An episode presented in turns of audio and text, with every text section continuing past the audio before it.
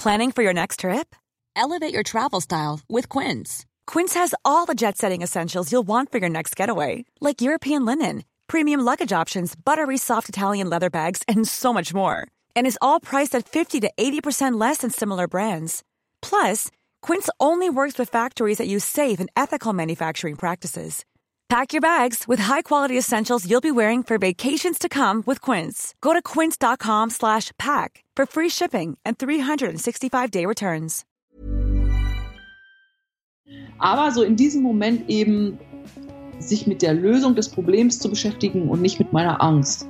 Das habe ich gelernt und das überträgt sich auch sehr in viele Alltagssituationen.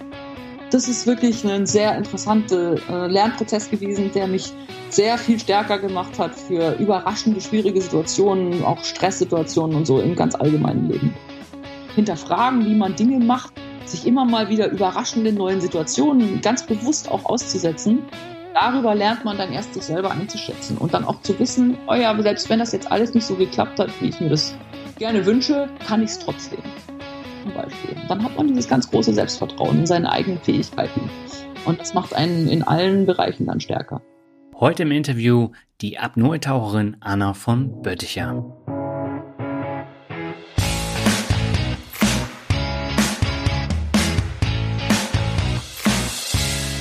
Moin Moin und herzlich willkommen zum allerersten Interview im Podcast Mehr Mut zum Glück. Mein Name ist Dani Kort und ich freue mich, dass du heute mit dabei bist. Ich habe für die Premierenfolge von Memo zum Glück die sehr erfolgreiche Apnoe-Taucherin Anna von Bötticher eingeladen, die insgesamt 33 deutsche Rekorde im Apnoe-Tauchen erreichen konnte. Ja, und ich muss sagen, ich habe mit dem Thema Tauchen überhaupt nichts zu tun. Ich tauche selber gar nicht.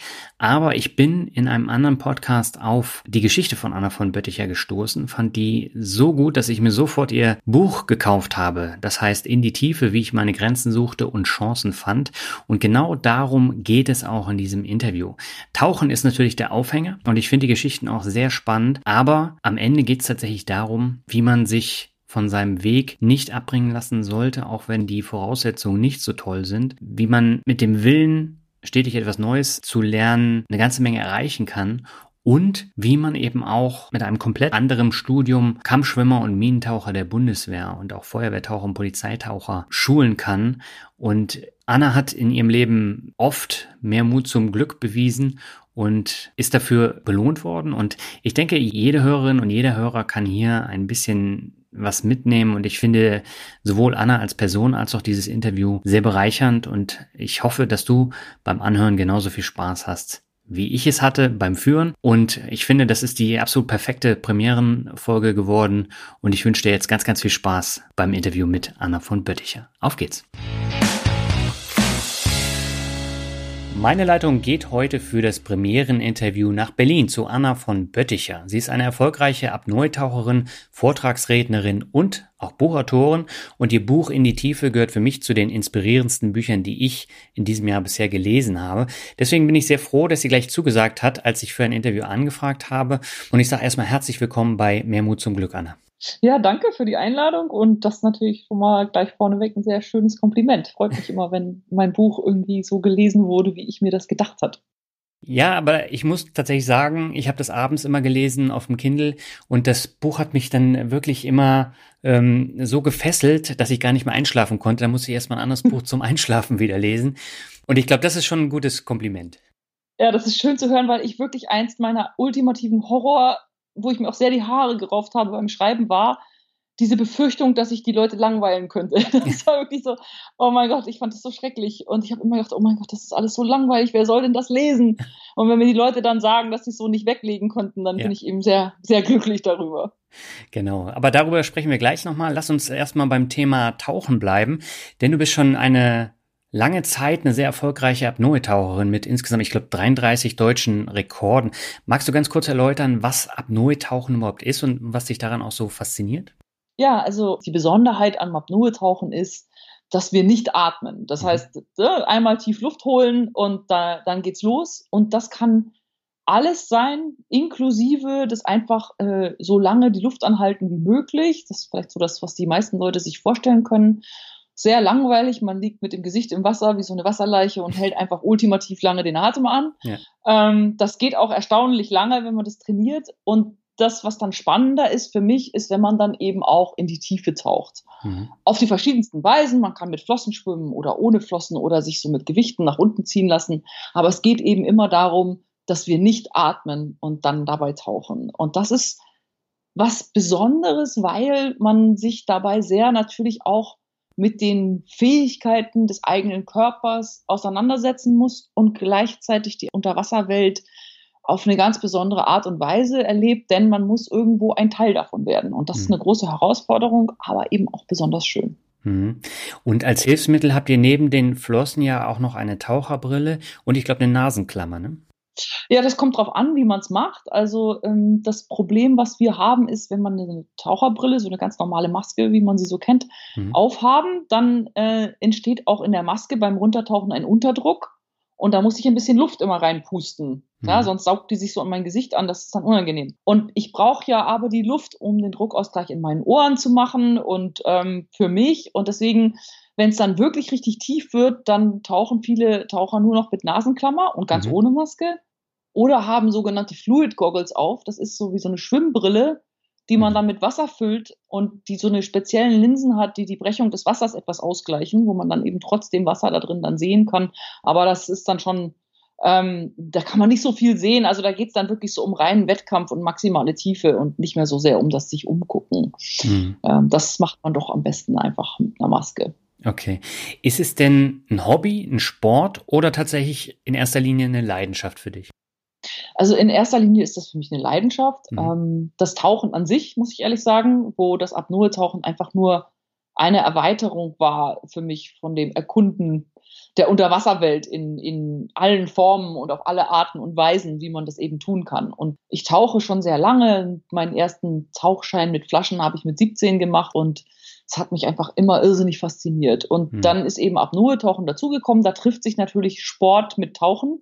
Ja. Ich treibe auch gerne Sport und es ist natürlich eine körperliche Herausforderung, die was Besonderes ist und man kann auf einmal zu Weltmeisterschaften und Wettkämpfen fahren und das ist eine sehr kleine Gemeinschaft und macht großen Spaß, weil man da sich mit anderen austauscht und das macht Freude. Aber für mich ist es eben etwas, was ich nebenbei mache und äh, keine Vollzeitbeschäftigung. Also ich lebe nicht von dem Sport sozusagen. Mhm. Jetzt äh, gab es in deinem Buch ja bestimmte Geschichten, die du dann auch erzählt hast, dass man beim Apnoe-Tauchen ganz schnell Entscheidungen treffen muss, in Sekundenschnelle, einfach weil es tatsächlich auch um Leben und Tod geht bei jedem äh, Tauchgang, ne? und dass man dann auch schnell gezielt Lösungen finden muss. Inwiefern hat das denn einen Einfluss auf dein alltägliches Leben gehabt?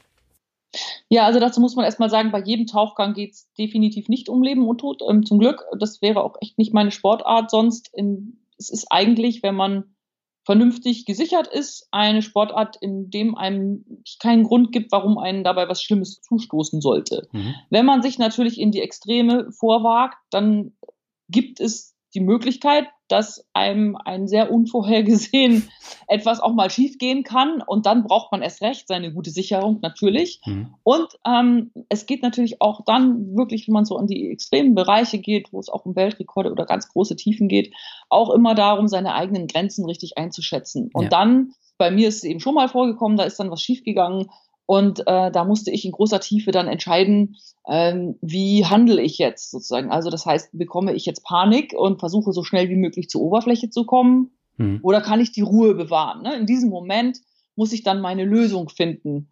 Und dann diese mentale Stärke zu haben, in diesem Moment sich auf das Wesentliche zu konzentrieren, ist natürlich ultimativ dann wichtig. Und das gilt für alles extreme Tauchen, gar nicht nur fürs Apnoe-Tauchen, sondern auch, ich habe sehr extrem mit Tauchgeräten auch getaucht, in mhm. große Tiefen mit so Helium-Luftgemischen. Und da ist es genauso wichtig.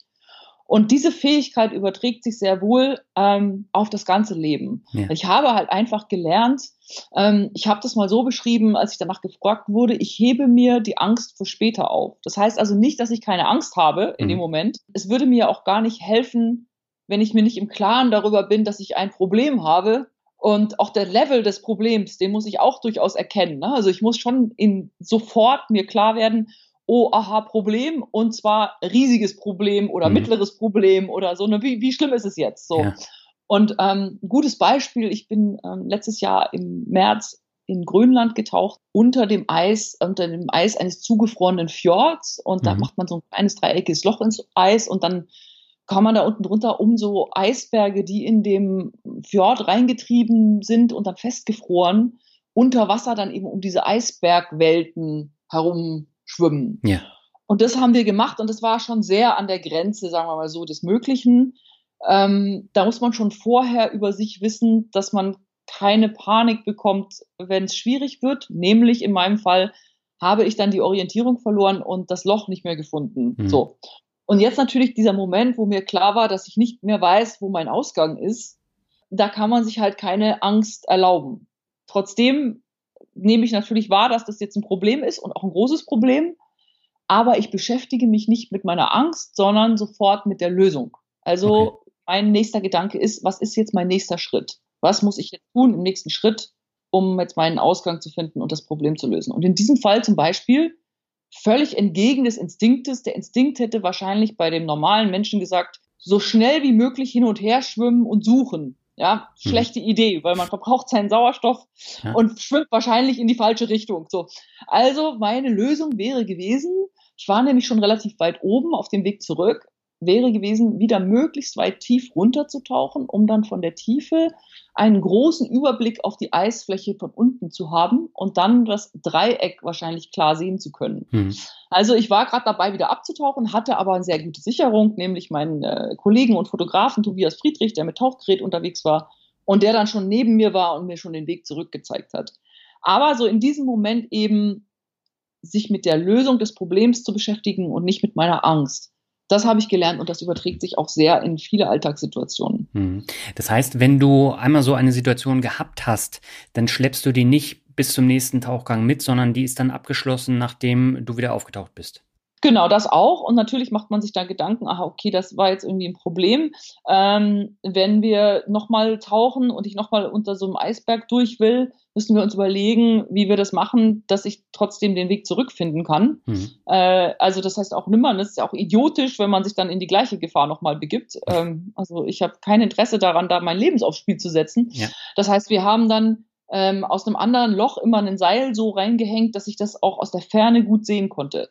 Weil eben der Blick auf das Loch einem teilweise versperrt war von Strukturen und Formen und auch nicht leicht zu sehen, weil da ist sehr viel Licht und Schatten an der Oberfläche. Und äh, so mussten wir uns halt überlegen, okay, alles klar, wie machen wir das, dass ich das klar sehen kann? Mhm. Ähm, und dann findet man halt eine Lösung dafür. Mhm. Ja, ich habe mir im Vorfeld des Interviews auch noch diverse Dokus und Interviews mit dir angeschaut. Da sieht man auch so ein bisschen, wie, wie so eine Weltmeisterschaft auch äh, funktioniert und ähm, wie da getaucht wird in diesen Wettkämpfen. Und ähm, du arbeitest ja bei jedem Tauchgang mit anderen Menschen zusammen. Du hast eben gesagt, in der Antarktis mit dem Fotografen. Ähm, bei diesen Wettkämpfen, da sind ja teilweise andere Taucher dann links und rechts dabei, die einen dann hochziehen, wenn man ohnmächtig werden sollte. Ja. Ähm, das heißt, du vertraust anderen Menschen auch eigentlich jedes Mal dein Leben an und äh, die müssen ja dann gucken, dass alles äh, stimmt. Kann man da ein Gespür für andere Menschen entwickeln, das einem im Alltag dann auch weiterhilft oder ist es völlig was anderes? Nein, absolut. Also wir arbeiten sehr eng zusammen. Es ist, man kann sich das vorstellen, glaube ich, für den Laien gut erklärbar mit wie Kletterer, die sich gegenseitig an einem Seil sichern. Mhm. So ist es bei uns eben auch. Man taucht, das ist die absolute Regel und ich würde auch bitten, alle Hörer niemals halten Sie bitte irgendwie im Wasser alleine die Luft an. Mhm. Ähm, in jedes Jahr ertrinken auch in Freibädern, in Schwimmbädern, bei Badebetrieb, äh, im, im Beisein von anderen Menschen Leute, weil wenn dann einer unten in der Ecke sitzt und immer Luft anhält, bis dann die oben rumschwimmen, dann merken, dass der jetzt aber schon sehr lange unter, unten sitzt. Dieses Mal ist der schon ertrunken. Das heißt, mhm. man braucht immer jemanden, der einen gezielt sichert, denn unser Risiko ist die Ohnmacht. Ja. So die an sich eigentlich nicht schlimm ist. Man wird aus dem Wasser gefischt und wacht dann direkt auf und hat meistens einen schönen Traum gehabt. Die meisten Leute sagen, sie hatten einen schönen Traum.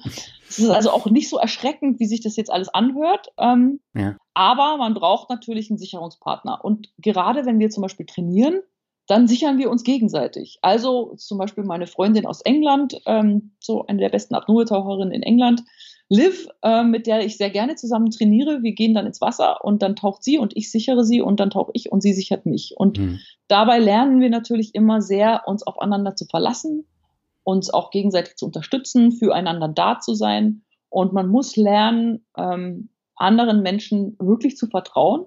Ja. Und gleichzeitig lernt man aber ähm, beides. Also ich lerne einerseits jemandem anders wirklich zu vertrauen und auch diese Kontrolle ähm, abzugeben an den anderen. Mhm. Und ähm, gleichzeitig lerne ich auch zu sagen, wenn es mir nicht passt. Also auch zu merken, wo die Chemie nicht stimmt. Denn es ist nicht immer so, dass man gut zusammenpasst. Auch Menschen, mit denen ich befreundet sein kann, mit denen passe ich vom Rhythmus, vom Ansatz, von der Einstellung her im Wasser vielleicht nicht zusammen. Mhm. Und dann weiß ich, dass es nicht funktioniert und dass ich mich nicht frei genug fühle, um wirklich meinen tiefsten, meine beste Leistung sozusagen zu bringen und ganz befreit tief zu tauchen, ähm, weil ich immer noch so ein Fragezeichen im Hinterkopf habe. Und das stört. Und da lernt man eben auch dann wirklich auch auszuwählen, mit wem mache ich das? Mit wem gehe ich ins Wasser? Wer ist der Richtige für mich? Mhm. Ähm, und dazu auch zu stehen. Und das ist ja auch gar nicht schlimm. Das heißt nicht, dass ich mit jemandem nicht befreundet sein kann, nur wir passen für diese Aktivität eben nicht zusammen. Und ich glaube, dass das oft im Leben ein Konfliktpotenzial hat. Man kennt das so, dass man mit jemandem auf den Berg will zum Beispiel und der eine will immer stehen bleiben und Fotos machen und der andere hat sich aber gedacht, wir machen hier richtig Sport und rennen so schnell wie möglich auf den Gipfel. Ja. Und dann wird man sich nicht gut verstehen dabei. Ne? Wenn beide so einen anderen Ansatz haben, dann mhm. funktioniert das nicht. Und ähm, dann hat man plötzlich mit seinem besten Kumpel irgendwie Streit, weil, weil man da einfach irgendwie sich quer kommt. Und das ist ja gar nicht nötig. Man muss mhm. ja nur klar sein, was möchten wir beide, passt das zusammen, wie wir uns das vorstellen. Und entweder besprechen wir das vorher oder ich suche mir einen anderen um auf den Berg zu rennen. und ähm, das kann man sich ruhig erlauben, ähm, sich das auch zu überlegen, mit wem passe ich wofür zusammen. Und das habe ich da sehr gelernt, auch in dieser Gemeinschaft dazu dann auch zu stehen. Hm. Und, und wie ähm, machst du das fest, ob einer jetzt zu einem persönlich passt oder nicht? Das ist manchmal sehr schwer, so genau zu sagen. Hm. Ähm, manchmal hat man so das Gefühl, dass so die Chemie im Wasser einfach nicht stimmt und mit manchen Leuten passt es unheimlich gut. Hm. Es ist zum Beispiel häufig so, dass manche Leute wahnsinnig genau alles exakt so haben müssen bei ihrem Training, wie sie das geplant haben. Also das heißt, ich brauche haargenau vier Minuten zum Atmen zwischen Tauchgang 1 und Tauchgang 2 und wenn dann irgendjemand anders irgendwas will oder irgendwas dazwischen kommt, dann geht alles nicht mehr. Ja. Das ist so eine Art von Tauchen, die in meinem Ansatz komplett widerspricht. Also ich bin sehr, sehr viel flexibler. Ähm, ich mag es auch gerne immer variieren, weil man dann viel fähiger ist, sich auch auf die verschiedenen Umstände einzustellen. Also es ist mhm. auch eine Art von Training, die wichtig ist, weil ob im Wettkampf alles so läuft, wie ich mir das wünsche, ist mal sehr die Frage. Gerade bei großen Wettkämpfen geht es meistens nicht so, wie ich es exakt haben will. Und ähm, wenn ich im Training immer so nach so einer festen Routine trainiere, dann wird es schwierig. Und das behindert dann eben die anderen zwei oder drei, mit denen man trainiert. Wenn einer so eine genaue Routine braucht, dann wird es halt sehr schwierig, das genauso ablaufen zu lassen und mühsam und das ist einfach gar nicht meine Art. Und ich habe gerne Spaß bei der Sache, wir lachen auch zwischendurch und dann im richtigen Moment weiß man, wenn es ernst wird und man sich konzentriert, aber sonst drumherum wollen wir gerne Spaß haben. Und da gibt es halt manche Menschen, die brauchen die ganze Zeit diesen mega maximalen Fokus und diese ganz exakte Routine und das passt zum Beispiel gar nicht zu mir. Mhm. Das sind durchaus Leute, die ich sehr gerne mag, aber mit denen ich nicht gut trainieren kann. So. Und da sucht man sich dann halt lieber die, die zu einem besser passen, um zusammen ins Wasser zu gehen. Ja, ähm, wenn ich mir das jetzt so vorstelle, wenn man in einem Unternehmen arbeitet und da ganz viele Kolleginnen und Kollegen hat, die komplett unterschiedlich sind, da kannst du sowas natürlich nicht so umsetzen, ne? wie, wie du das jetzt beim Tauchen geschildert hast. Genau, da muss man natürlich dann auch lernen, sich auf Dinge einzulassen, ähm, die die anderen haben, ähm, ohne dass man sich dann immer mega ärgert. Also manchmal muss man sich halt überlegen, so wie umgehe ich das jetzt? ja, dass das trotzdem für mich funktionieren kann. Ja. Und ähm, wenn ich also zum Beispiel jetzt einen Taucher habe, der immer die Dinge ganz, ganz genau braucht, dann muss ich mir halt überlegen, okay, dann lasse ich den zuerst. Hm. Meinetwegen. Dann hat er seine Sache abgearbeitet und dann hat der Rest von uns irgendwie, ne, weil wenn er seinen Tauchgang dann gemacht hat, dann entspannt er sich ja. Und dann kann er vielleicht auch in Ruhe für uns da sein und uns sichern und so. Dann hat er das, dann hat er das erledigt und dann ist ja alles gut. Dann hm. soll er halt zuerst. Ne, dann funktioniert das für uns alle besser. Also wenn es jetzt eben nicht anders geht, dann muss ich mir halt überlegen, so, okay, die Situation XYZ, wie kommen wir jetzt damit klar, dass jeder von uns letztendlich dann trotzdem am besten trainieren kann. Okay. Und ähm, was ich mir dann immer sage, ist auch so Dinge, die einen dann so unterschwellig ärgern. Manchmal kann man die ja nicht abstellen. Mhm. man hat das auch nicht immer in der Hand, ja, was da jetzt gerade so passiert. Ist ja oft nicht, hat man da kein, keinen Einfluss drauf. Mhm. Wo ich aber immer Einfluss drauf haben kann, ist meine Reaktion auf die Dinge, die gerade um mich herum geschehen. Ich kann mich das halt ärgern lassen oder ich kann mich kurz ärgern und mir dann sagen, alles klar, ich setze mir jetzt meine Kopfhörer auf und dann höre ich halt nicht mehr zu. Oder ich schwimme einfach mal eine Runde weg oder ich, ich, ich, na, ich überlege mir halt, dass mich das jetzt nicht berühren muss. Mhm. Ich habe das ja in der Hand, wie sehr ich zulasse, dass mich etwas beeinträchtigt oder wie ich darauf reagiere. Das habe ich immer in der Hand. Das kann mir nie, jemand nehmen. Mhm. Und ähm, wenn man sich daran wieder erinnert, dann findet man meistens doch einen Weg, damit klarzukommen, mit was auch immer, was gerade so um einen rum geschieht und einem vielleicht nicht gefällt. Hat sich das denn über die Jahre jetzt auch durch das Tauchen geändert, dass du so an Sachen rangehst oder war das schon immer bei dir so? Ich denke, ein bisschen in der Veranlagung hatte ich das sicherlich auch schon immer, aber mhm. ich habe das auch sehr gelernt, auch durch das Tauchen, muss ich sagen. Ähm, diese Fähigkeit, wenn sehr, sehr viel Trubel und Stress um mich rum ist, mhm. ähm, den ich gar nicht beeinflussen kann, in so einer Blase drin zu sein, äh, wo ich diese Umgebung wahrnehme, zum Beispiel in der Weltmeisterschaft, ich tief tauchen will, dann ähm, finde ich es für mich aus meiner Sicht sehr wichtig, dass ich trotzdem noch wahrnehme, was um mich herum geschieht. Ich will mich nicht vollkommen davon abschotten, denn mhm. ich finde, dass ich die Verantwortung immer trage, die Entscheidung zu treffen, ob ich tauche oder nicht. Und selbst in einer WM mit toller Organisation können Dinge schieflaufen und Dinge können schwierig werden, das Wetter kann umschlagen und ich möchte mich nicht darauf verlassen, dass der Organisator entscheidet, das Wetter ist jetzt zu schlecht mhm. zum Tauchen und wir sagen jetzt ab. Vielleicht finde ich schon zehn Minuten vorher, dass es aus meiner Sicht jetzt zu schlecht ist. Und dann muss ich entscheiden, dass ich nicht mehr tauchen will. Ähm, gab zum Beispiel so eine Situation, da haben sich zwei Leinen überkreuzt.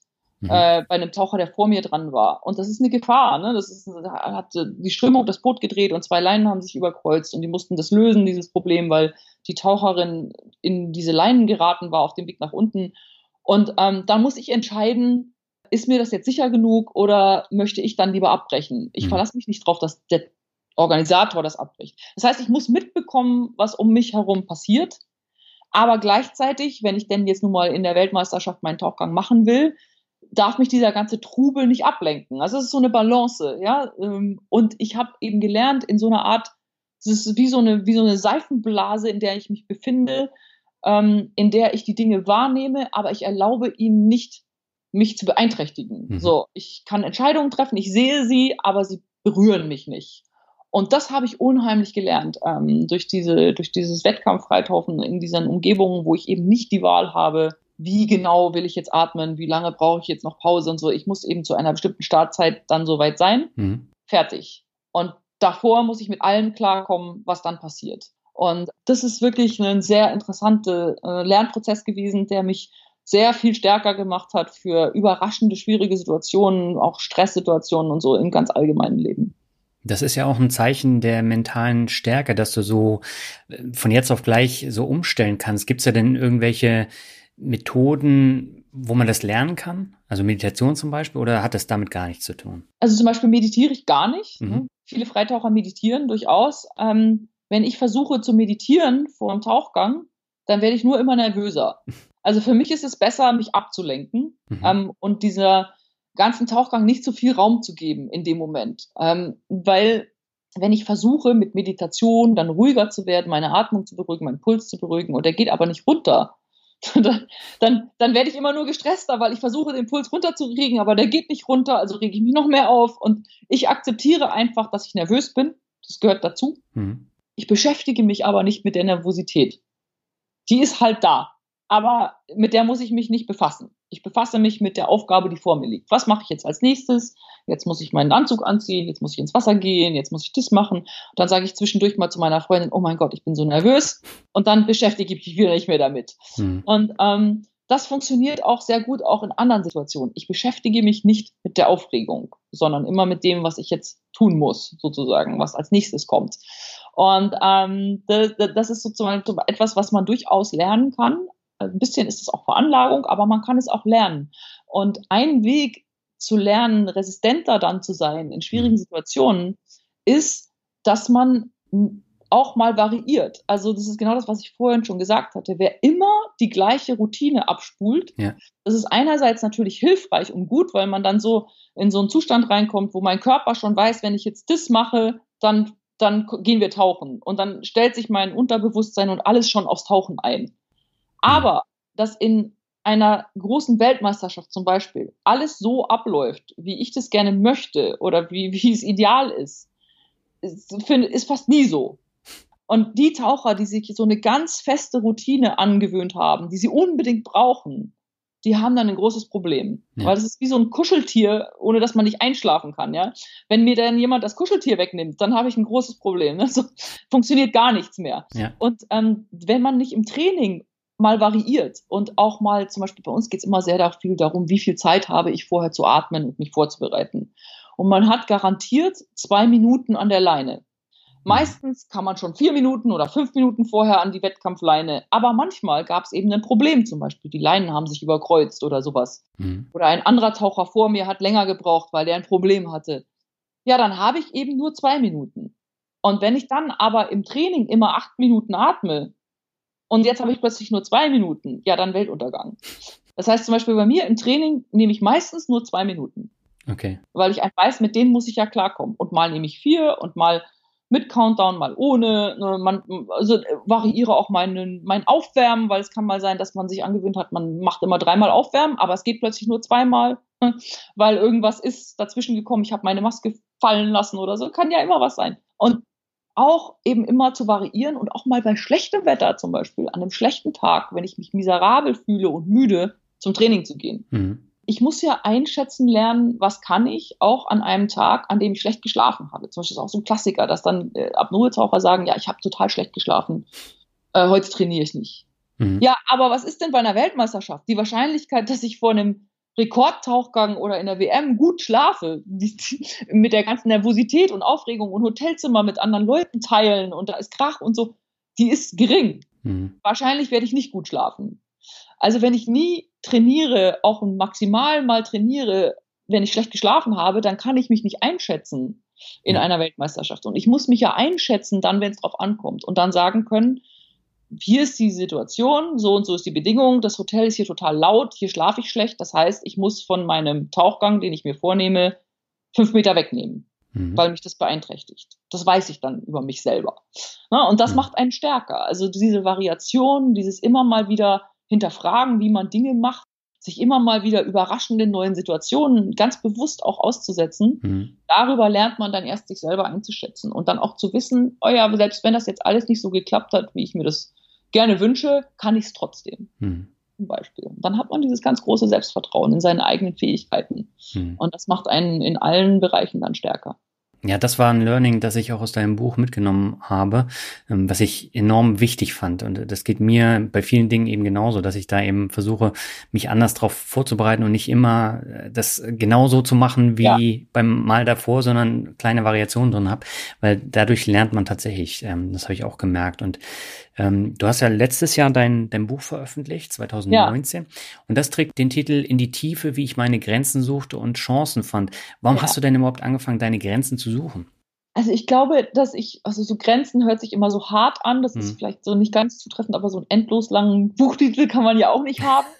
ähm, ich bin so jemand, der irrsinnig immer neugierig ist. Hm. Was kann ich denn wohl alles? Ja. Frage ich mich dann halt.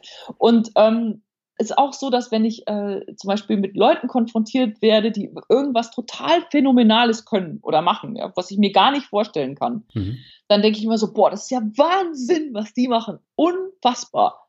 Kann ich mir überhaupt nie vorstellen. Und dann im nächsten Gedanken denke ich dann, ja, ich frage mich, wie sich das wohl anfühlen würde und wie viel davon ich vielleicht könnte. Und dann heißt das noch lange nicht, dass ich das auch machen will. Aber ich habe immer so diesen Gedanken, ja, irre. Vielleicht hm. kann ich ja das doch auch oder vielleicht kann ich ja nur ein ganz kleines bisschen davon oder wie fühlt sich das denn an, wenn man das probiert oder also diese irrsinnige Neugierde, ähm, immer rauszufinden, was kann ich denn eigentlich vielleicht? Ja. Ähm, und äh, das ist ja auch eine Art davon, so seine Grenzen immer so neu mal zu überprüfen und zu suchen und zu gucken, so, wo ist denn meine Grenze? Was kann ich denn? Ist da überhaupt eine Grenze? Und ich finde eigentlich auch immer keine, weil irgendwie kann man ja doch immer noch anders oder mehr, als man sich so denkt. Ne? Mhm. Manchmal muss man die Grenze auch akzeptieren, dann ist man gerade krank oder verletzt oder dann ist das ja auch eine Grenze. Ähm, das ist ja auch okay. Ähm, auch das zu lernen, die auch zu akzeptieren, die, die man dann eben so hat, mhm. die auch mal überraschend sind. ähm, und sich auch immer ändern. Das ist auch ein Lernprozess und dann nicht ganz unglücklich zu sein und mit dem Kopf durch, zu versuchen, durch die Wand zu rennen. Mhm. Das ist auch, finde ich, eine Stärke, eine innere Stärke, die man dabei lernt. Hm. Und ähm, da wird einem auch nie langweilig. das kann ich mir vorstellen. Aber ähm, bei dir war es ja so, dass dein Körper dir schon relativ früh Grenzen aufgezeigt hat. Du mhm. hast eine Autoimmunerkrankung, ja. die dir zu schaffen gemacht hat. Außerdem ist deine Lunge ziemlich klein und das als ja. Taucherin, das sind ja jetzt keine besonders guten Voraussetzungen auf dem Papier zum Freitauchen.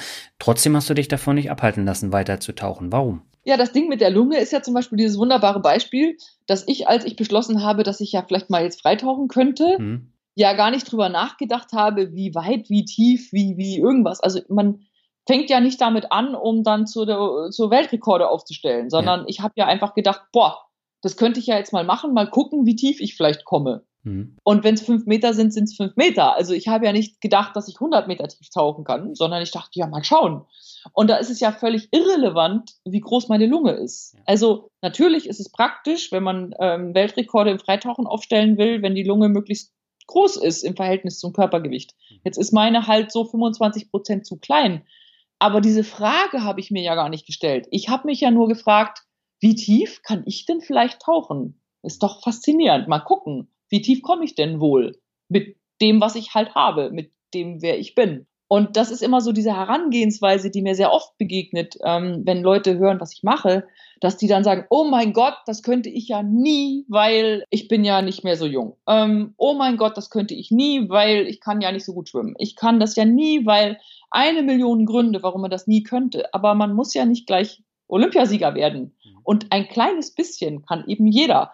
Und zwei Meter sind mehr als keiner. Also das ist doch nur das Faszinierende dabei. Ne? Wie viel kann ich vielleicht für meine Verhältnisse? Und das ist ja immer mehr, als ich, wenn ich gar nichts mache. Das ist ja schon gesetzt sozusagen. Ne? Und da ist ja total egal, wie groß meine Lunge ist. Und faszinierenderweise, obwohl ich so minus 25 Prozent Lungenvolumen habe, kann ich doch an der Weltspitze mit herumtauchen. Da sieht man mal wieder, was der Mensch so alles fähig ist, ja. Und äh, deswegen, ich beschäftige mich nicht mit den Einschränkungen, sondern mit dem, was mich neugierig macht, was mich fasziniert, was für mich halt möglich ist. Ich will halt immer gucken, was für mich möglich ist. Für mich in meinem Rahmen, mit meinen Limits, mit meinen, mit meinen Einschränkungen. Ne? Und ähm, da ist ja total egal, äh, welche die sind, weil ich komme halt so weit, wie ich komme. Ja? Und bis jetzt geht's immer noch so, wie ich möchte, muss ich sagen. Ab und zu mal manche Jahre besser, andere schlechter, aber doch immer so, dass es mir große Freude macht. Ja, und du passt dich den Gegebenheiten dann eben auch besser an als andere, die von vornherein dann sagen, ja, geht nicht. Genau, also dieses von vornherein eine Million Gründe zu finden, warum man was nicht probieren sollte. Ne, dann erlebt man natürlich auch nichts im Leben, dann passiert nichts, dann kommt man natürlich auch nie weiter. Ähm, das ist natürlich bequem, weil wenn ich mir selber immer erkläre, warum das eh nichts für mich ist, dann muss ich ja auch nicht anfangen. Aber das ist mir eben zu einfach. Also ich habe halt eher so diese Neugierde, wir limitieren uns da schon selber, bevor wir überhaupt über angefangen haben. Erklären wir uns selber schon, warum wir das nicht können. Aber ein kleines bisschen können wir doch immer. Den ersten Schritt machen kann doch jeder. Was der dann auch immer ist, wie winzig klein der auch immer sein mag. Ja. Mhm.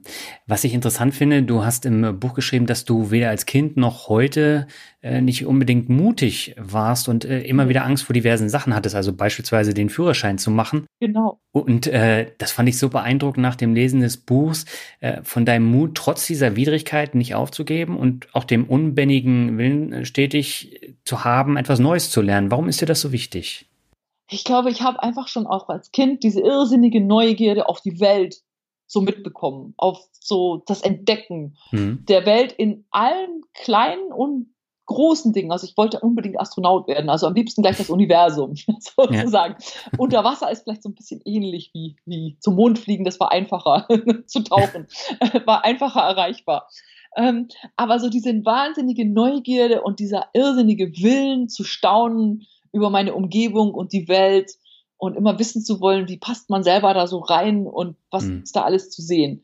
Und manchmal werde ich dann so gefragt, sagen die Leute zu mir, oh ja, du hast ja auch gut, du kannst auf die Bahamas und überall hin. Habe ich auch, ich habe es mega gut, ich war auch schon auf den Bahamas. Aber ich, ehrlich gesagt, das muss für mich gar nicht sein. Ich habe auch mhm. wirklich, ich gehe durch Berlin und ich sehe ständig irgendwelche Dinge, die ich fotografieren will weil ich die so skurril oder verrückt oder irre finde. Also so mit diesen offenen Augen rumzugehen, dann sieht man überall Sachen, die einen faszinieren können. Das ist eigentlich fast egal, wo man ist. Und ich glaube, ja. das ist eben auch ein Lernprozess und der Will, den Willen zu haben, immer wieder aufs Neue und überall spannende und faszinierende Dinge zu sehen. Ähm, mhm. Damit kommt man ganz, ganz weit. Und, und, das Leben wird nicht langweilig und man hat immer wieder so Input und, und, und Erfahrungen, die einen auch weiterbringen und auch, wo man immer sieht, was gibt es so für Sachen, die, die vielleicht ganz anders sind, als ich das machen würde oder als ich es schön finde. Mhm. Man entdeckt auch Schönheit in Dingen, die man eigentlich nicht für möglich gehalten hätte. Und so, so wird die Welt wirklich spannend. Und, und das ist so, glaube ich, auch das, was mich sehr antreibt. So diese Neugierde auf die Welt im Kleinen wie im Großen. Mhm. Faszinierend. Denn äh, eine von den Chancen, die hast du ja gleich ergriffen, ich glaube, das war 2015, denn mittlerweile unterstützt du hauptberuflich unter anderem Kampfschwimmer der Bundeswehr und auch Minentaucher dabei, ohne Geräte zu tauchen. Mhm. Ist das eine von diesen Chancen, die du durch das Freitauchen gefunden hast? Definitiv. Also die Arbeit mit den Berufstauchern äh, aller Art, in, angefangen mit der Marine, inzwischen auch Feuerwehrtaucher, Polizeitaucher und so. Dabei mhm. geht es eben darum, die, die, die nutzen Apnoe-Übungen, also eben ohne Gerät, vor allen Dingen darum, um unter Wasser mentale Stärke äh, zu entwickeln, für wenn es mal ein Problem gibt und es hart auf hart kommt und man muss die Ruhe bewahren. Also das, was ich mit denen mache, darum geht es eben immer darum, hm keine Panik zu bekommen, wenn es schwierig wird. Ähm, ja. Dann über meine, meinen Instinkt, der mir ein Handeln suggerieren will, mich zu einem Handeln zwingen will, nämlich Angst und Flucht, das im Griff zu haben. So. Und dazu nutzt man eben Apnoe-Übungen und ich helfe diesen Berufstauchern vor allen Dingen bei der Ausbildung, ähm, das effektiver zu gestalten ähm, mhm. und da, darüber die Taucher dann sicherer zu machen. Und das ist natürlich eine irrsinnig spannende Arbeit und war schon eine sehr große Herausforderung, weil dafür gibt es kein Handbuch. Also ich kann keinen Kurs belegen, in dem man mir beibringt, wie man das unterrichtet. Ja, das, mhm. das müssen wir alles, da, da, haben wir wirklich internationales Neuland betreten ähm, in dieser Zusammenarbeit und ja. ähm, auch eine sehr große gemeinschaftliche Arbeit, das gemeinsam zu entwickeln, dieses neue Programm und diese großen Veränderungen da ähm, zu, zu, zu, zu umzusetzen. Und das ist natürlich ähm, eine große Aufgabe gewesen und auch für mich finde ich eine sehr große Chance. Und da muss man dann auch überlegen, wie macht man das? Wie möchte man das machen? Ich habe mir damals sehr überlegt, was ist so mein Standard, mein, mein Minimum, wie ich das umsetzen will. Hm. Ähm, weil letztendlich steht dann mein Name dahinter und wenn dabei nichts Vernünftiges herauskommt, hinter dem ich auch stehen kann, dann möchte ich das nicht. Ähm, dann mache hm. ich es lieber nicht. Und gleichzeitig war, bedeutete das für mich auch was aufzugeben, denn ich hatte dann nicht mehr genug Zeit für mich selber zum Training und zum Wettkampf zu fahren wie vorher, weil ich ja immer ja. zu in Kasernen und so und viel weg war von zu Hause. Und da musste ich mir halt überlegen, musste auch abwägen, ne? was ist jetzt spannender, ein weiterer Rekord ähm, und ein weiterer Wettkampf irgendwie in meinem Hobby, meiner Leidenschaft oder diesen beruflichen Weg einzuschlagen. Und ich habe mich hm. letztendlich für diesen beruflichen Weg entschieden, weil das so faszinierend für mich und so einzigartig war, dass ich gesagt habe, irgendwie, weißt du, 30 Rekorde, wie viele sollen es denn noch werden? Also da ist jetzt irgendwie auf einmal tut sich eine andere Herausforderung auf, eine ganz andere, hm. die aber viel dann auch interessanter war, ähm, als immer nur weiter tief zu tauchen. Und so muss man dann mhm. eben auch abwägen und auch wissen, in welchem Moment ergreife ich meine Chance und was mache ich daraus. Ja, das, ja. So, da gibt es so Momente im Leben, wo so Möglichkeiten sich äh, auftun. Man muss aber dann auch die Fähigkeit haben, die zu sehen. Mhm. Das, das Interessante ist ja wirklich, äh, nach dem Abitur in München hast du ursprünglich Theaterwissenschaften, ja. Komparatistik und Spanisch studiert. Was war denn deine ursprüngliche Vorstellung von deiner Karriere? Also äh, die, das Schulen von Kampftauchen bestimmt ja, nicht, nee, oder? eigentlich nicht. Ähm, ich hatte fest vor, ähm, so Kulturjournalismus zu machen, so fürs Feuilleton mal zu schreiben. Das war mhm. mein großer Plan. Und dann muss ich sagen, habe ich dann aber doch irgendwie mir gedacht, das Problem, was ich damit hatte, war, dass sozusagen dieser reine Feuilleton-Journalist eigentlich immer Dinge kritisiert, die andere Leute gemacht haben. Also der mhm. immer beurteilt, was jemand anders gemacht hat. Und das war mir dann doch irgendwie zu wenig. Ich habe gedacht, eigentlich der ideale Mensch, der im Feuilleton eine Theaterkritik oder eine Buchbesprechung machen kann, ist jemand, der selber Bücher geschrieben hat, der sich dem nämlich auch ausgesetzt hat, der Kritik von anderen sozusagen. Ja, dann kann man mhm. sich das erlauben. Und irgendwie habe ich gedacht, bis man das aber nicht macht, finde ich das eigentlich doch nicht schön. Und bin dann davon abgekommen, von dieser grandiosen Idee. und habe dann über so ganz andere Wege gearbeitet in der Galerie und ähm, dann letztendlich so Medien als Produzentin, Produktionsassistentin und Pro Produzentin und so so ganz, ganz andere Wege, als ich eigentlich geplant hatte, bin ich wirklich durch blanken Zufall am Ende beim Ausbilden von Tauchern gelandet. Hm. Ja, du bist auch nach London gegangen und da hast du das Apnoe-Tauchen, glaube ich, entdeckt, ne? Ja, genau. Also da habe ich dann mal so ein, so ein Workshop, es war nur so ein Wochenendseminar belegt, mhm. weil ich eigentlich das als zusätzliche Sicherheit haben wollte für die sehr tiefen Tauchgänge mit Flaschen, die ich inzwischen ja. gemacht hatte. Und dann bin ich aber beim Apnoe-Tauchen direkt hängen geblieben, weil mich das sofort schon nach zwei Stunden so fasziniert hat, mhm. das Erlebnis, ähm, in der Tiefe zu sein, ohne, ohne, ohne Luft das ist dann ja, dann musste ich irgendwie mich, ich musste wählen zwischen den, den verschiedenen Taucharten, weil ich mhm. keine Zeit hatte für, für alles auf hohem Niveau zu machen. Und dann habe ich eben den Weg ohne Flaschen eingeschlagen. Aber irgendwann mhm. tauche ich bestimmt auch mal wieder mit Flaschen. Du bist äh, nach der Zeit in London nach Berlin gegangen. Im Buch äh, konnte ich jetzt nicht genau entnehmen, was du da gemacht hast, aber äh, verschiedene Berichte äh, schreiben davon, dass du mit deiner Mutter zusammen einen Buchladen äh, geführt ja. hast. Kam es denn zu diesem Schritt? Ja, das war eigentlich äh, auch völlig ungeplant, wie so das meiste in meinem Leben. Ähm, tatsächlich war es so, dass ich die Nase voll hatte von London, also diese Großstadt. Ich war dann irgendwann müde ja. Und ähm, bin dann nach Berlin, weil mein Bruder und meine Mutter hier schon lebten, ähm, so also zurück zur Familie sozusagen. Und weil ich auch Berlin sehr spannend fand, weil diese Entwicklung dieser Stadt, dies mitzuerleben, was da passierte, ne, so, das ist ja auch eine einmalige Situation, in der Berlin ist und war und die nie wiederkommt. Und da habe ich dann auch gedacht, das kann man doch ruhig miterleben. Also bin ich dann nach Berlin Mhm. Und ähm, habe dort weiter als freiberuflich ähm, in der Produktion und so gearbeitet, auch immer noch nach England ähm, dann immer gereist. Und dann hatte meine Mutter in dem Haus, in dem sie wohnte, wurde unten ein kleiner Laden frei und die sagte mhm. dann, da könntest du doch einen Buchladen reinmachen. Und ich habe immer gesagt, ja, aber ich will doch gar keinen Buchladen haben. Wieso soll ich da jetzt ein, ja, aber das wäre doch schön und so. Und ich habe gesagt, ja, aber dann muss ich ja immer da sein. Das ist ja gar nicht mein Film. So. Hm. Und dann hat sie gesagt, ja, dann mache ich da einen Buchladen rein. Dann habe ich gesagt, ja, mach doch, das ist doch super. und hat dann aber, hat sie immer so geseufzt, diesen Laden zu eröffnen, weil sie hatte so in ihrem Leben eine E-Mail geschrieben irgendwie. Das war hm. also alles ein bisschen schwierig, so mit Online-Bestellsystem und so für sie mhm. erstmal klarzukommen, dass ich dann gesagt habe, pass auf, ich helfe dir, den Laden zu eröffnen dass Bücher drin sind und Kasse ist da und Tür kann auf und Leute können kommen und dann ist es dein Laden. Ja, ja, hm. super. Und dann haben wir diesen Laden eröffnet. Ich habe irgendwie 3000 Bücher ausgewählt und bestellt und alles gemacht. Und dann haben wir die Tür aufgemacht und dann ist sie erstmal drei Monate krank gewesen. Hm. So. Und konnte nicht arbeiten. Ja, und dann hatte ich halt irgendwie mit meiner Mutter zusammen einen Buchladen. War dann auch klar, dass sie das doch schwierig alleine stemmen konnte. Und so bin ich da sozusagen hineingeraten. Und es war mhm. auch eine sehr schöne Zeit, muss ich sagen, hat großen Spaß gemacht. Zumal ich dann hauptsächlich immer den Einkauf gemacht habe und deswegen auch ähm, dann auch weg konnte, weil ich das auch online machen konnte. Und so konnte ich dann auch eben längere, immer ein paar Wochen beim Tauchen sein und ähm, trotzdem mhm. noch mich mit um den Büchern kümmern. Und ja, hat sehr gut gepasst und war auch eine sehr schöne Zeit. Hm.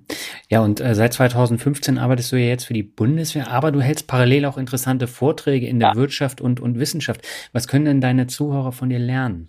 Ja, also ich, bei meinen Vorträgen ist immer so ein bisschen äh, unterschiedlich, je nach äh, dem, was der Kunde sich wünscht. Ähm, ich habe also mhm. keine festen Vorträge, weil ich auch der Meinung bin, dass äh, jeder, der mich einlädt, es sehr wohl verdient hat, dass ich mir etwas spezifisch für ihn überlege, was zu seinem mhm. Event und seiner Veranstaltung und seinem Thema vielleicht passt. Und äh, es geht natürlich aber immer viel um ähm, mentale Stärke und die Bewältigung von schwierigen Situationen und eben auch so dieses sich was trauen.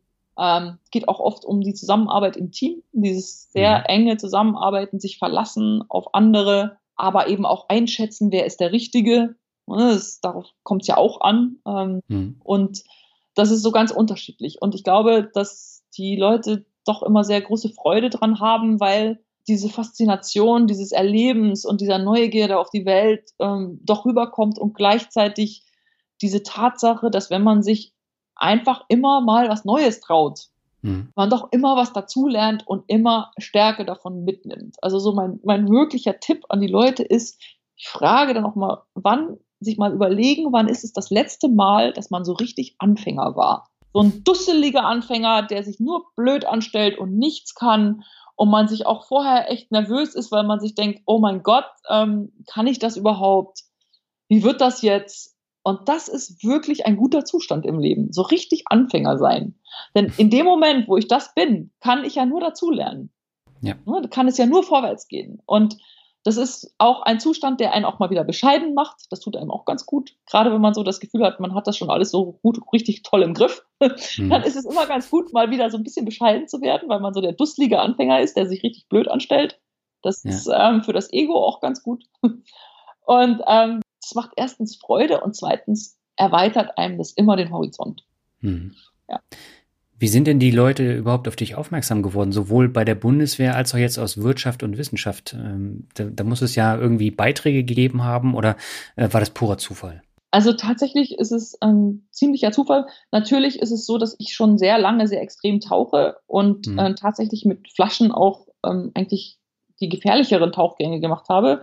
Äh, mhm. äh, bis 130 Meter Tiefe, so mit äh, Trimix, Helium-Luftgemischen und das hat sein Risiko, weil man eben nicht einfach zur Oberfläche kann. Man muss sich auf die Technik verlassen und jedes Problem unter Wasser lösen. Und das hat ja niemanden interessiert, außer mich. Ähm, und dann, also weil mir manchmal auch so ein bisschen vorgeworfen wird, man würde Rekorde jagen und sein Leben da riskieren und so. Tatsächlich mhm. fasziniert mich auch die Tiefe. Ich wollte ja auch immer zum Mond, also diese blanke Tiefe schon sehr lange, dieses Erlebnis des sich Aussetzen, diesem Universum in, mit allem, was mhm. dazugehört. Und ähm, das habe ich ja nur für mich gemacht, das hat ja keiner mitgekriegt, außer mir und meinem Tauchpartner mit jeweils. Aber wenn man halt Apnoe taucht, dann ähm, gibt es halt Wettkämpfe und Rekorde und Weltmeisterschaften und so. Und die Medien haben immer irgendwie an diesem Sport doch immer wieder ein Interesse, weil es halt so seltsam und besonders ist und die Bilder auch schön sind. Also kam mhm. dann halt natürlich Kaum hatte ich meinen ersten Rekord, dann plötzlich irgendwie ähm, Medien um die Ecke. Und es gab hier und da mal auch einen Artikel, auch, macht auch Spaß, wenn ein Journalist einen gut befragt. Und ich erzähle ja auch gerne Geschichten und auch gerne von diesem faszinierenden Sport. Kann man das mhm. ruhig mal machen. Und über diese Weise kriegt man natürlich, kommen, werden Leute auf einen aufmerksam.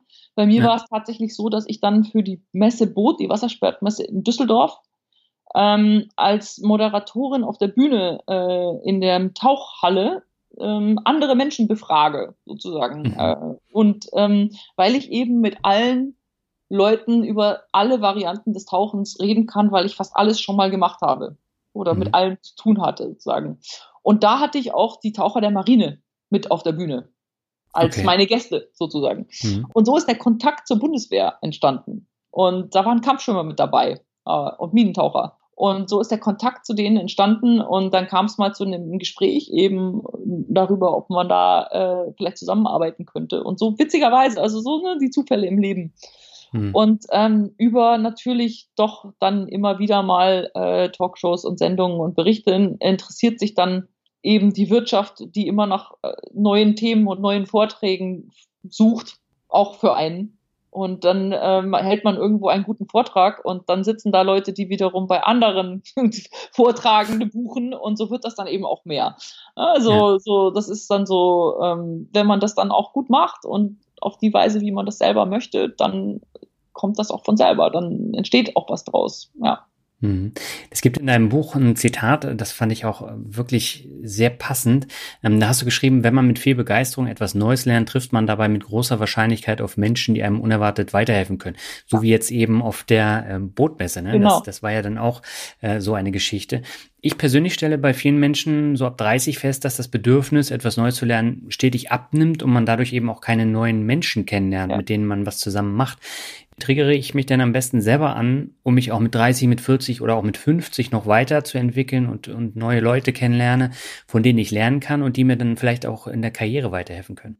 Also ich denke, ähm, dass man sich eben so diese Neugierde auf das Leben nicht, nicht wegnehmen lassen sollte. Es gibt natürlich Phasen, wo man sehr beschäftigt ist mit was anderem und wenig mhm. Zeit übrig bleibt. Ne? Wenn man jetzt nun mal gerade sein drittes Kind hat und äh, im Beruf viel eingespannt ist, dann hat man halt zu tun damit. Und das ist ja auch mhm. total legitim. Man muss ja nicht immer irgendwie höher, schneller, weiter. Darum geht's ja gar nicht. Ja. Aber meistens gibt es doch Möglichkeiten, auch im ganz kleinen, hier und da ein, ein, ein, ein kleines Ding. Und wenn es ein Wochenende ist, wo man mal sagt, jetzt hier, ich buche jetzt dieses Wochenende einen kleinen Schnupperkurs zu was auch immer es sein mag. Oder ich mache einen Online-Kurs. Es gibt die sensationellsten Online-Programme mhm. inzwischen. Ich habe zum Beispiel mal mit sehr viel Überwindung hat es mich gekostet, einen Online-Schreibkurs belegt, mhm. ähm, der phänomenal toll war, weil ähm, man so einmal in der Woche hat man dann sein, das war Creative Writing von einer Schule in New York, ähm, aber online. Und einmal in der Woche hatte man dann halt seinen Unterricht und alles online zum Lesen, aber in so einer Community mit anderen. Musste mich sehr überwinden, da meine Geschichte dann einzustellen, die von anderen dann gelesen wird. Oh, riesige Herausforderung für mich. Braucht nicht viel Zeit, kann ich jederzeit machen, ne? geht überall und so. Gibt es doch mehr Möglichkeiten, als man denkt. Aber ich glaube, diese Grundneugierde muss man sich halt bewahren. Ja. Und das funktioniert bei mir zum Beispiel auch sehr viel darüber, dass ich viel auch Bücher lese, auch Bücher von anderen Menschen, die mich inspirieren oder faszinieren. Also mhm. Bergsteiger, Sportler, ähm, alle möglichen Leute, Abenteurer, alle möglichen Leute, die Sachen machen, die ich mir vielleicht auch nicht vorstellen kann. Mhm. Und wenn man dann so die Bücher liest und auch die Wege, die die so eingeschlagen haben, wie die dorthin gekommen sind, wo sie nun sind, mhm. dann hat man vielleicht doch manchmal so den Moment, wo man denkt, okay, komm, ich mache jetzt mal wieder was. Ne? So, da, da steigt wieder der Lust drauf, auch selber rauszugehen und was Neues zu machen. Ähm, für mich zumindest ist das auf jeden Fall so. Und ich glaube, das ist auch ähm, so eine, so, man gewöhnt sich das auch an, ähm, sich da nicht drauf auszuruhen, was man eh alles schon gut kann. Hm. Ja, ich stimme dir völlig zu, weil äh, ich habe mit Tauchen überhaupt nichts am Hut, habe mir aber, nachdem ich ein Podcast-Interview mit dir gehört habe, äh, habe ich mir sofort dein Buch gekauft, weil ich das so inspirierend fand und ich habe es so gerne gelesen. Ich werde mit Tauchen zwar weiterhin nicht viel zu tun haben, aber trotzdem deine Geschichte und das, was ich ja. da mitnehme, das ist das Inspirierende und deswegen ist es so wichtig, solche Sachen auch zu lesen. Genau, man muss das ja nicht dann immer alles gleich selber machen, ja, genau. und auch gar nicht auf dem Niveau. Also ich denke eben auch der Fehler ist, immer gleich zu denken, oh mein Gott, so gut Skifahren wie Hermann Mayer kann ich ja nie, deswegen fahre ich gar nicht an. Ja, das, ja. das, ist natürlich ein Problem, wenn man sich nur mit Olympiasiegern vergleicht. Genau. Dann wird es natürlich nie was. Aber darum geht es ja gar nicht. Es geht eben nur darum, für sich selber immer mal wieder einen neuen Schritt zu wagen und sich so aus seiner kleinen Komfortzone mal rauszubegeben. Das hm. schadet hm. eben. Ja. Wie bist du denn jetzt äh, mit der Corona-Krise umgegangen, wenn weder Tauchen noch Bundeswehrtraining noch Vorträge möglich sind? Ja, das ist schwer für uns alle, denke ich. Ne? Also mhm. das ist auch für mich nicht einfach und da bin ich auch nicht derjenige, der jetzt da in, in Zen-Position die ganze Zeit auf dem Dach sitzt und Yoga macht und meditiert. Ähm, mir fällt die Decke auf den Kopf, wie allen Menschen. Ähm, aber ich denke, natürlich ist ja eigentlich meine Stärke diese Neugierde darauf, mich herauszufordern mit unüberraschenden, ungewöhnlichen und schwierigen Situationen. Mhm. Und das ist natürlich jetzt genau so eine. Ne? Und was mache ich jetzt daraus? Also, immer wenn ich so merke, ich ärgere mich so, ich komme so wirklich in schlechte Stimmung und mir fällt hier total die Decke auf den Kopf, dann denke ich wieder, wie ich jetzt darauf reagiere, habe ich in der Hand. Die Corona-Krise habe ich nicht in der Hand. Ähm, was hier alles um mich rum passiert, dass es keine Flüge gibt, dass alle meine Jobs abgesagt werden, habe mhm. ich nicht in der Hand. Was ich jetzt hier zu Hause daraus mache, das habe ich in der Hand. Ich mache sehr regelmäßig gerade Sport und mhm. werde gerade nach einer längeren Verletzungszeit, so zwei Jahre, die jetzt echt schwierig waren, endlich wieder wirklich fit mhm. und überwinde da so Hürden. Und da ist eigentlich genau diese Zeit, dass ich jetzt gezwungen bin, hier zu bleiben, nicht zu verreisen, nicht lange im Flugzeug zu sitzen, nicht lange im Auto zu sitzen auf dem Weg zur Bundeswehr, mhm. ist tatsächlich genau gut für mich, so sehr ich es auch hasse. Äh, es ist sehr, sehr gut für mich, weil ich werde gerade wieder richtig gesund. Und, mhm. ähm, und so es fällt mir schwer, aber ich sehe auch gleichzeitig, das ist was Gutes. Das ist für mich jetzt gerade direkt wirklich richtig gut. Mhm. Ähm, mir braucht keiner sagen, es ist auch schön, dass wir mal entschleunigen. Da, da, da raste ich aus. Ich finde es überhaupt nicht schön, dass ich entschleunigen muss. Ne? Ja. Aber ich zwinge mich eben dazu, das nicht mir selber zu erlauben, da jetzt zu frustriert zu sein. Beides geht. Man darf ruhig auch mal sagen, oh meine Güte, das nervt mich. Also ich bin ja auch ein Mensch. Ne? Nur so zu tun, als wäre das jetzt alles schön und ich mache hier die ganze Zeit Yoga das, das ist auch überhaupt nicht die Wahrheit. Die Wahrheit ist, es nervt mich, aber ich gehe damit um. Hm. Und ähm, ich glaube, das ist auch mal so diese Balance, die man haben muss, auch ruhig zu sagen, ich finde das jetzt wirklich ätzend oder ich habe jetzt keine Lust aufs Training, ich finde es wirklich schwer, ich mache es aber trotzdem. Haha. Ja. Ne, so, und dann, das bedeutet ja dann auch Stärke, auch zuzugeben, dass einen was nervt. Man muss auch hm. gar nicht immer so tun, als wäre das jetzt alles schön und wunderbar. Ist es nicht, ne? Es ist furchtbar für uns hm. alle. Aber ich denke mir dann auch immer so ab und zu mal wieder, ey, ich war in so vielen Ländern dieser Welt und hier in Deutschland jetzt zu sein und ja, ich muss jetzt eine Maske tragen und ja, ich darf nicht in die Bar gehen und ja, ich darf nicht alle meine Freunde treffen. Es kommt Wasser aus dem Wasserhahn, im Supermarkt gibt's was zu essen, es schmeißt keiner Bomben auf uns runter. Hm. Also im Vergleich zu wie so viele Menschen auf dieser Welt, selbst jetzt gerade geschweige von unseren Großeltern und Eltern, was die Generationen erlebt haben, jetzt mhm. gerade in diesem Moment leben müssen, haben wir es so unfassbar gut. Und daran darf man sich auch ruhig mal erinnern. Und dann eigentlich ist einem auch klar, dass das hier alles eigentlich nicht so schlimm ist und wir da jetzt auch gut durchkommen. Und es wird ja hoffentlich auch nicht zehn Jahre dauern.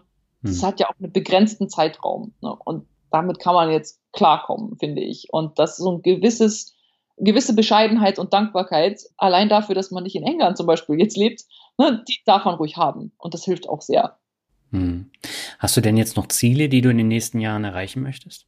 ich habe immer unheimlich viele Ideen und spannende Ziele und Sachen, ja. wo ich noch hin will. Ähm, zum Beispiel, ich möchte unbedingt nach Sibirien im Baikalsee im Februar unterm Eis tauchen, hoffentlich, wenn wir nächstes Jahr wieder verreisen dürfen. Mhm. Aber so wirklich ein großes Ziel, ich möchte ein zweites Buch schreiben, äh, habe auch schon so den Titel dafür eigentlich im Kopf. Mhm. Und ähm, ich möchte eine habe schon länger im Kopf eine Idee für eine Fernseh-Dokumentarfilmreihe, äh, wo es um das Thema Wasser geht und wie wir Menschen mit dem Wasser zusammenleben und was das Wasser bedeutet in den verschiedensten Formen. Also jetzt mal nicht so das übliche Tauchen am Barrier Reef, mhm. sondern ganz ungewöhnliche Dinge, alte geflutete Minen, kalte Gegenden unterm Eis, äh, so Sachen, wo man nicht normalerweise denken würde, dass das jetzt vielleicht schön ist. Aber die Bedeutung von diesen Orten für uns. Denn ich finde, das ist so vom Gefühl her für uns oft sehr weit weg. Und ähm, wir stellen uns einfach nur, das ist schrecklich und das hat mit uns nichts zu tun, da unterm Eis in der Arktis zu sein. Aber wir können uns eben nicht trennen von keinem Teil dieser Welt. Und das gehört alles auch mit zu uns. Und darüber würde ich gerne eine, eine Dokumentarreihe machen. Und da ist das Konzept auch geschrieben und wir sind so am Arbeiten und müssen mal gucken, wie wir das jetzt umsetzen. Super, ich drücke dir da auf jeden Fall die Daumen und äh, so wie ich dich jetzt kennengelernt habe, denke ich, du kannst es ohne Probleme erreichen. Ja, ich hoffe doch. Jedenfalls ein schönes Projekt. Ja, dann lass uns zum Abschluss nochmal ähm, das obligatorische Word Shuffle machen, was ich im Finanzrocker Podcast auch schon etabliert habe. Das heißt, ich nenne dir verschiedene Begriffe, du sagst einfach, was dir dazu einfällt. Und äh, anfangen würde ich gern mit einem Begriff, den habe ich auch im Zeitungsartikel gelesen, Bierrespekt. Bierrespekt? Ja was heißt Bierrespekt? Das ist, bin ich jetzt echt überfragt. Also der Respekt vor der Reinheit des Bieres fällt Nein, mir dazu ein. dass du ähm, bei der Bundeswehr Akzeptanz durch Biertrinken gehabt hast. Ah, ja, stimmt. Durchaus. Das war so ein erster Schritt, ja, mhm, weil ich eben doch kein Veganer war, der nur Kräutertee trinkt. Ja. Aber haben die bei der Bundeswehr tatsächlich gedacht, äh, du bist so eine vegane Taucherin ja, äh, und äh, genau. die, die nehmen dich dann nicht ernst? Ich habe dann da Bier, also wir waren das erste Abend so kennenlernen beim Abendessen in der, in der Offiziersmesse und da gab es eben nur Currywurst oder Hamburger. Und dann habe ich mir eine Currywurst mit Pommes bestellt und aß so die Currywurst und Frank das zweite Bier. Ja. Und da wurden die Augen schon etwas größer von den äh, Herren, die da mit mir am Tisch saßen. Und dann sagte schließlich dann der eine, ich dachte, ich dachte, ihr Apnoe-Taucher, ihr seid alle so Veganer.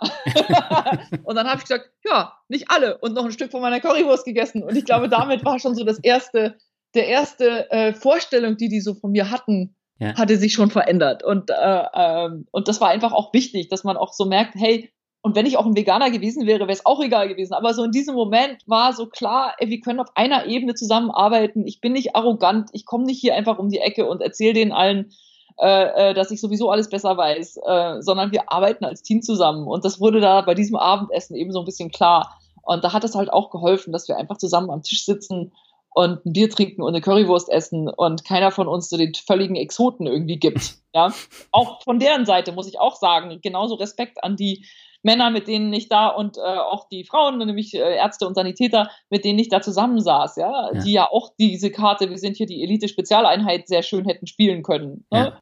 Und die haben das auch nicht getan. Also keiner von uns hat es getan. Und das war eben so ganz wichtig. Und da haben wir uns auch schon ange angefreundet. Ich hatte ja auch meine Fragezeichen, genauso wie die ihre hatten. Und ähm, die wurden an dem Abend eben äh, gleich direkt abgelegt. Sehr schön. Der nächste Begriff ist Reisen. Ja, Reisen ist für mich natürlich ein sehr wichtiges Thema. Ich habe diese Neugierde, an die wirklich entfernten Orte der Welt zu kommen. Und das sind nicht immer Orte, die bequem sind. Also eigentlich findet bei mir so gar kein All-Inclusive Urlaub im Fünf-Sterne-Hotel statt. Ja, das ist mhm. eben nicht mein Weg. Ich bin oft an Orten, die weit weg sind, bin dann da aber für mehrere Wochen und ähm, in irgendwelchen kleinen Unterkünften durchaus auch mit allen möglichen Kakerlaken und so, wie man sich das nicht unbedingt wünscht, mhm. aber halt sehr ein Teil dieser Umgebung. Und ich natürlich muss man sich bewusst sein, ob Reisen immer gut ist. Ähm, und das ist auch immer so ein Fragezeichen. Also ich ähm, vermeide es eben deswegen auch dann kreuz und quer da viel durch die Gegend zu fahren, ähm, sondern äh, beschäftige mich lieber für einen Ort mit einem Ort dann auch intensiver. Das ist auch in der Natur der Sache von dem, was wir machen. Mhm. Und ähm, es ist mir natürlich schon bewusst gewesen, wenn ich jetzt in die Antarktis und die Arktis fahre, beides Orte, die ich einfach unbedingt mal erleben wollte, schon als Kind, hat es mich dahin gezogen dann weiß man halt auch, dass es für die Arktis die, und die Antarktis eigentlich am besten wäre, wenn keiner uns da, von uns dahin fahren würde. Ne? Und ich bin mir dann schon auch darüber im Klaren, dass ich ein Teil des Problems bin.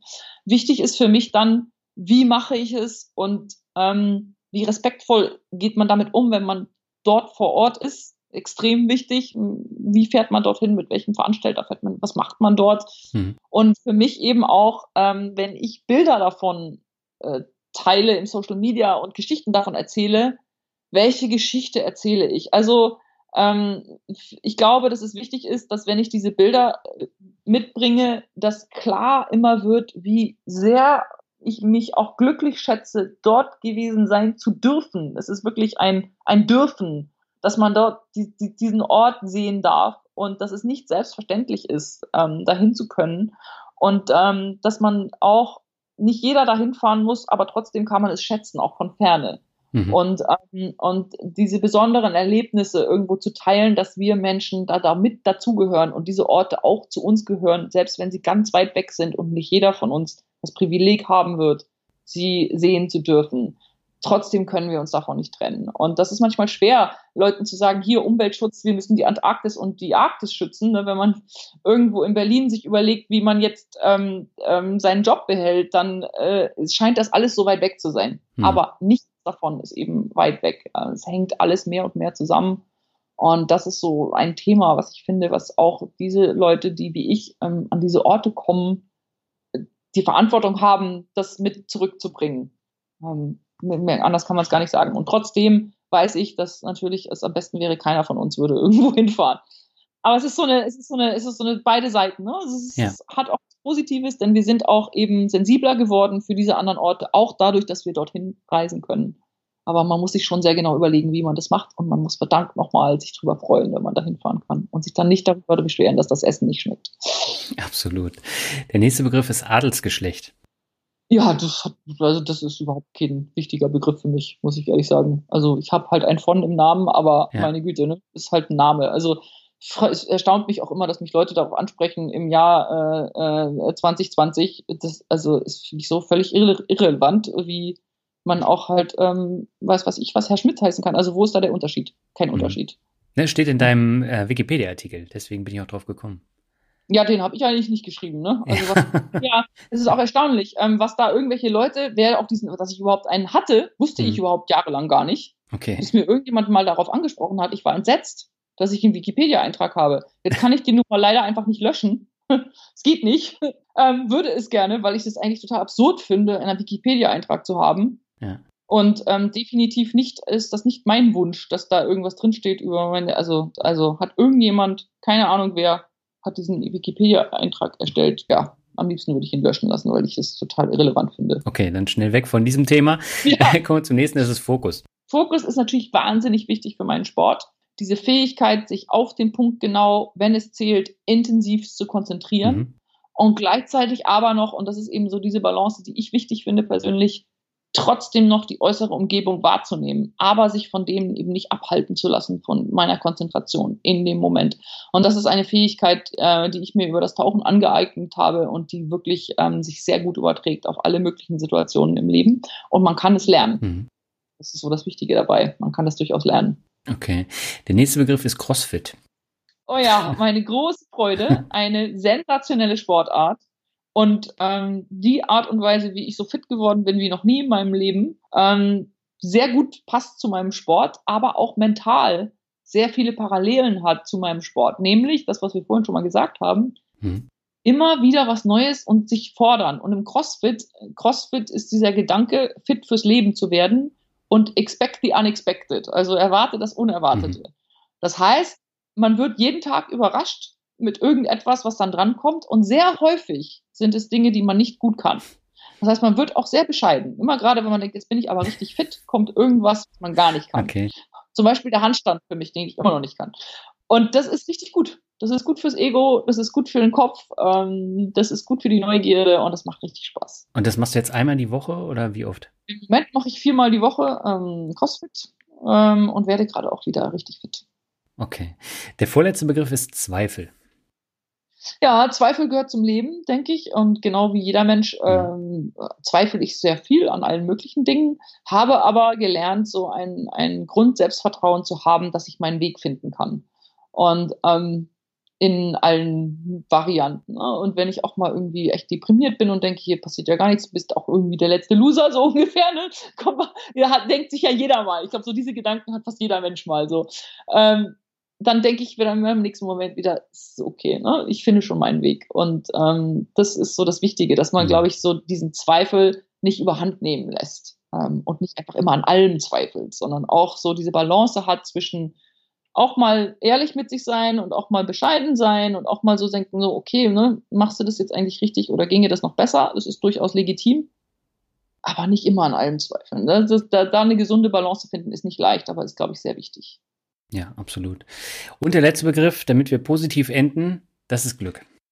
Ja, das Glück, ähm, glaube ich, macht man sich auch zum großen Teil selber. Mhm. Äh, da glaube ich ganz fest daran. Und ich glaube wirklich, einer der absoluten Motoren des Glücks im Leben ist die Fähigkeit und der Wille zu staunen und zwar ständig und über ganz viele Dinge. Und dafür muss man nicht zur Antarktis fahren und man muss auch nicht auf die Bahamas. Das kann man jeden Tag in seinem Umfeld sieht man irgendwas. Mhm. Zum Beispiel heute, bevor wir jetzt hier den Podcast aufgenommen haben, habe ich gerade draußen meine Blumen gegossen auf meinem kleinen Balkon.